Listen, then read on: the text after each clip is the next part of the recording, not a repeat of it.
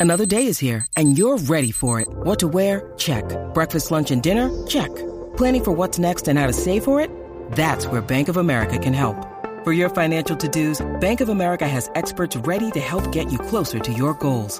Get started at one of our local financial centers or 24-7 in our mobile banking app. Find a location near you at bankofamerica.com slash talk to us. What would you like the power to do?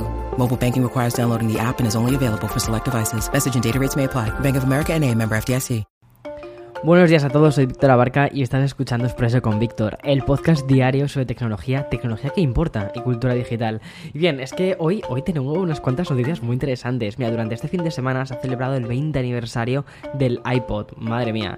Microsoft se enfrentaba también a la comunidad de código abierto y hoy tenemos una sorpresa también por parte de Apple muy, muy interesante.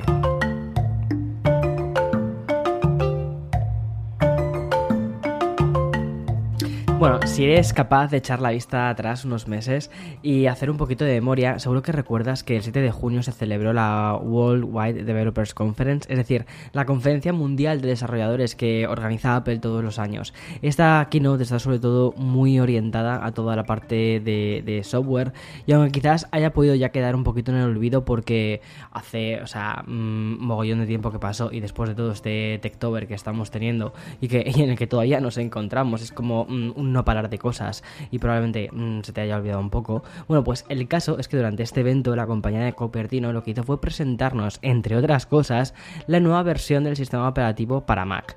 Bien, pues Mac OS Monterrey se esperaba para septiembre, pero finalmente ha llegado hoy 25 eh, de octubre y aterriza en los siguientes dispositivos. En los iMac que son del 2015 en adelante, en el iMac Pro del 2017, obvio, con lo que costó ese ordenador como para no llevarlo. En los MacBook Air del 2015 en adelante, en el MacBook Pro del 2015 en adelante en el Mac Pro del 2013, Mac Mini 2014 y en los MacBook, cuidado, ¿eh? En los MacBook también del 2016, que es que esto, esto me parece un puntazo. Dices, bueno, 2016 sí, pero es que los MacBook eh, es un producto que ya no se fabrica. Ahora mismo solo tenemos los MacBook Air y los MacBook Pro, pero los MacBook que era como una especie de netbook súper chiquitito para enviar emails con batería, con no sé qué, con que no era demasiado potente, bueno, pues también sale ahí. Pero, ¿qué tiene de nuevo este sistema operativo para ordenadores y también para portátiles? Que es probablemente lo que me estés preguntando, ¿no? Bueno, pues por ejemplo tenemos los atajos. Es decir, hay diferentes automatizaciones o automatismos que nos van a permitir realizar tareas con un solo clic. Esto ya lo teníamos en, o iba a decir en el OS, en iOS, ¿vale? En el sistema operativo de los iPhone. Pero claro, eh, que haya venido aquí, pues oye, pues está genial y además que tiene mucho sentido. Otra de las grandes novedades eh, ha recibido el nombre de Universal Control y consiste en la posibilidad de manejar un dispositivo Apple con el cursor de otro por ejemplo, el iPad con el Mac o viceversa, y también ir pasando las ventanas de uno a otro. Eso es una pasada. En una línea muy similar, Monterrey también incluye un nuevo eh, tipo de, forma para compartir un SharePlay. Y mm, bueno, esto está pensado principalmente para compartir contenido con otros usuarios. Y también la llegada de AirPlay a Mac. Esto es súper interesante, sobre todo si tienes un iMac con una pantallita un poquito más grande, porque mira, muchas veces estás viendo un vídeo en el iPhone y estás ahí metido viendo en el vídeo y dices, oye, ¿por qué no lo quiero, porque no lo veo en una pantalla más grande, haces boom, SharePlay y ya puedes reproducirlo en el Mac. Es algo que realmente me parece que era como súper lógico, pero oye, no estaba todavía, así que pues mira, bienvenido sea. Respecto a otras mejoras, las podrás comprobar directamente con Safari, con un rediseño del menú, que eso ha sido bastante discutido, sobre todo en la versión de iOS, pero yo me imagino que en la parte de, mm, de Mac pues no va, no va a tener tantos, tanta controversia. Pero FaceTime, que es un programa que utilizo todos los días, también tiene una mejora sustancial. La aplicación de telefonía ahora va a permitir también usarse desde Android y también Windows. Y una de las cosas que hace es aislar el sonido de fondo y crear una especie de modo retrato mediante cualquier Mac que tenga chip M1, ¿vale? Los chips con, o sea, por ejemplo, mi Mac eh, Book Pro que tiene chip Intel, no. Pero bueno, esto va a cambiar muy pronto porque mañana me llegan ya los, los MacBook Pro nuevos, el de 14 y el de 16. Haré un unboxing. O sea, qué maravilla. Bueno, es que encima la maravilla con esta musiquita, así que no sé por qué la elegí, pero es como una musiquita navideña, mira. Es como musiquita navideña trap, así en plan rollo. Bueno, es como que han llegado los, los reyes antes de tiempo. Pues mira, fantástico, ¿eh? Yo me apunto a esto. Bueno, y la verdad es que no es últimamente que me está pasando con Expreso, que es como que estoy como super puff, no sé, como muy rollo. Bueno, hoy voy a grabar un café con Víctor, ¿vale? Eh, y voy a, voy a salirme del guion totalmente. Tenía pensado hacer un café con Víctor mucho más planteado, mucho más trabajado, mucho más tal. Y sabes lo que te digo, que mira, luego por la tarde me voy a coger un café, me voy a preparar el micrófono delante y vamos a charlar tú y yo como en los viejos tiempos porque es lo que me apetece. Últimamente estoy muy así, muy en plan rollo abuela cebolleta, contando todas las cosas, pero es que me apetece. Bueno, eh, que sigo con macOS Monterrey, porque también esto implica la existencia de una, bueno, todo el tema de han cambiado la aplicación de fotos y tal, y han creado una carpeta de creación automática que va a alojar las fotos que te compartan a través de mensajes. Esto está muy bien, porque muchas veces te mandan una foto a través de mensajes y dices, Mm, yo esa foto no la quiero tener en mi carrete, nene. Bueno, pues se te pasa a eh, una carpeta específica. Y por supuesto, la lectura de textos dentro de imágenes, lo que va a significar que podrás seleccionar textos de números de teléfono, claves de wifi o links que haya dentro de las fotos, lo cual es genial, porque ¿cuántos de nosotros no tiene hecho una foto a la contraseña del wifi?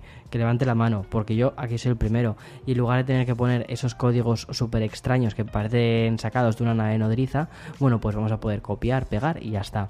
Y para actualizar tu dispositivo, que es una cosa que me vas a preguntar, ¿qué hago para tener esto? Fácil. Para poder actualizar tu dispositivo a macOS Monterrey, además de esperar las típicas horas de rigor y bla bla bla, tan solo tendrás que ir a la parte de preferencias del sistema, eh, lo que es manzanita, ¿vale? Y haces clic en la parte de actualización de software y ya lo tienes. Rápido, sencillo y iba a decir para toda la familia, pero casi, casi para toda la familia de los Mac, o sea que está bastante guay.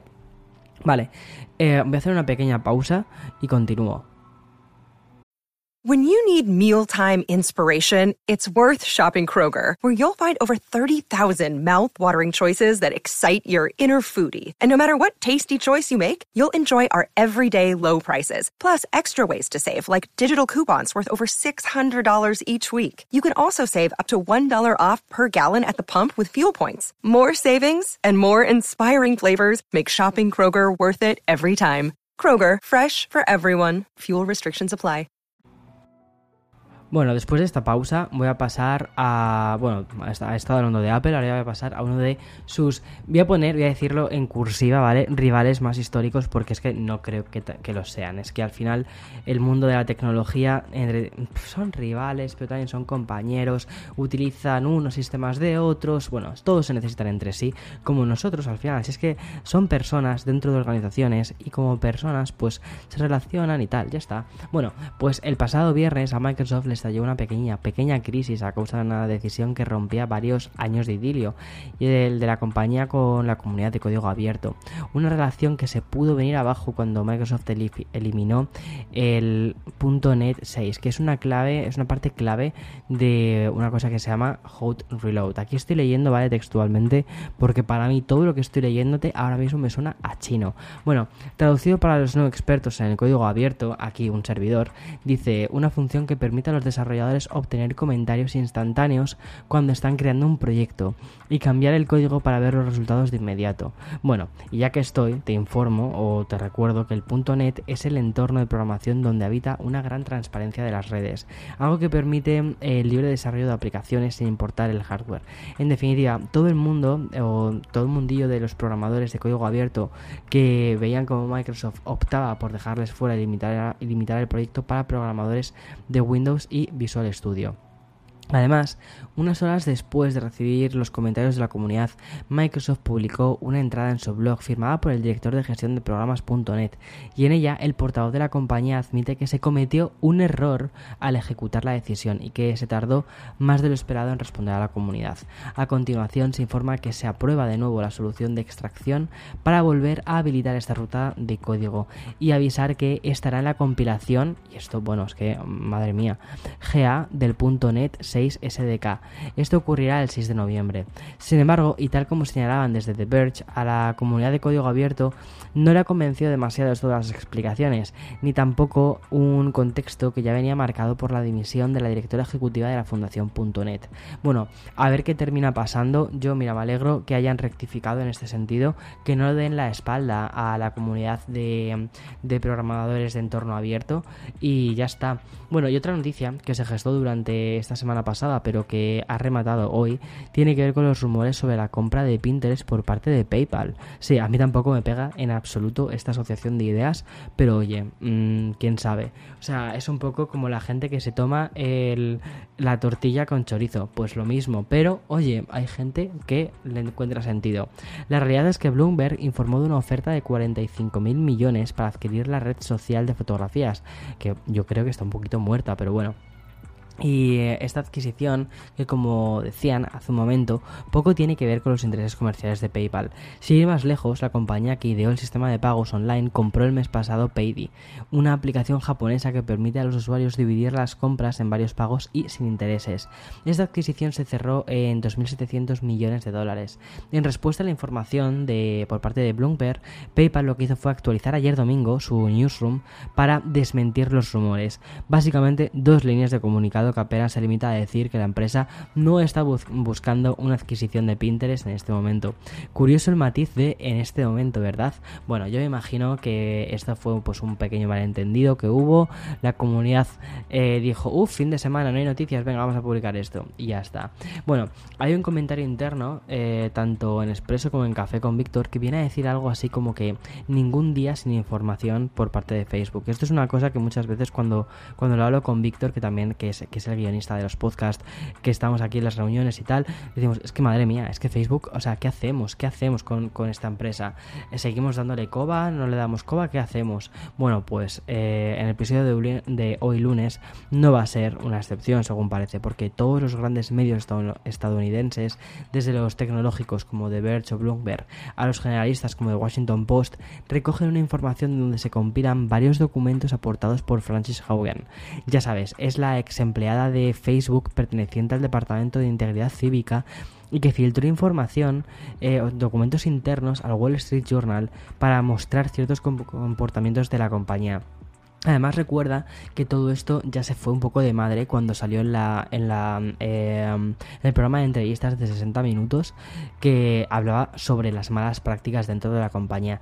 Lo que está sucediendo con Facebook de verdad es muy fuerte. Lo contábamos el otro día en la newsletter de, por cierto, nueva newsletter tenemos cafeconvictor.com, ahí puedes registrarte a la newsletter, te llega todos los domingos, ¿vale? Pero bueno, en la newsletter de este domingo, ya la, la pasada, eh, lo que contábamos es que eh, Facebook ya no es ya no forma parte de la eh, conversación tecnológica, forma parte de la conversación social. Es increíble cuando mis padres, cuando mi madre me habla de Facebook y de todas las cosas que están pasando. O sea, ya no es una cosa aislada del mundo tech y del mundo geek. No, no, no, no, no.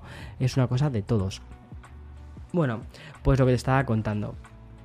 Lo último es una especie de mix documentado donde se concluyen que el hecho primordial estaba en las ganancias respecto a la seguridad y a la privacidad de los usuarios e incluso ciertos papeles demostrarían que empleados de Facebook ya advirtieron sobre este modelo de conducta empresarial. Entrando en detalles, ¿vale? El Post ha publicado informes que aseguran que la plataforma solo eliminaba el 5% de los discursos de odio. Mientras tanto, la directiva, incluyendo a Mark Zuckerberg directamente, eran conscientes de la polarización que se estaba gestando eh, entre los usuarios dentro de su plataforma. En la misma línea van los informes internos publicados por Reuters, que mm, hablan de cómo los usuarios de países en vías de desarrollo fueron víctimas de la libre circulación de discursos de odio y extremismo. El propio Zuckerberg vuelve a ser el objeto de otra información del propio post. En esta ocasión, el informe mostraría la inacción del creador de Facebook respecto a la desinformación negacionista del COVID durante las primeras fases de la pandemia mundial. Em, es que esto se está yendo un poquito de las manos. Similares informaciones han sido publicadas también por el New York Times y también por Bloomberg. Y por último, nos quedamos con este último medio, que otro documento además interno de Facebook incluiría datos que demuestran el desinterés del público centennial por la plataforma. Traducido en cifras, estaríamos hablando de que el tiempo dedicado por los adolescentes estadounidenses en Facebook se redujo un 16% año tras año y que los adultos jóvenes de los Estados Unidos también pasan un 5% menos de tiempo en la red social.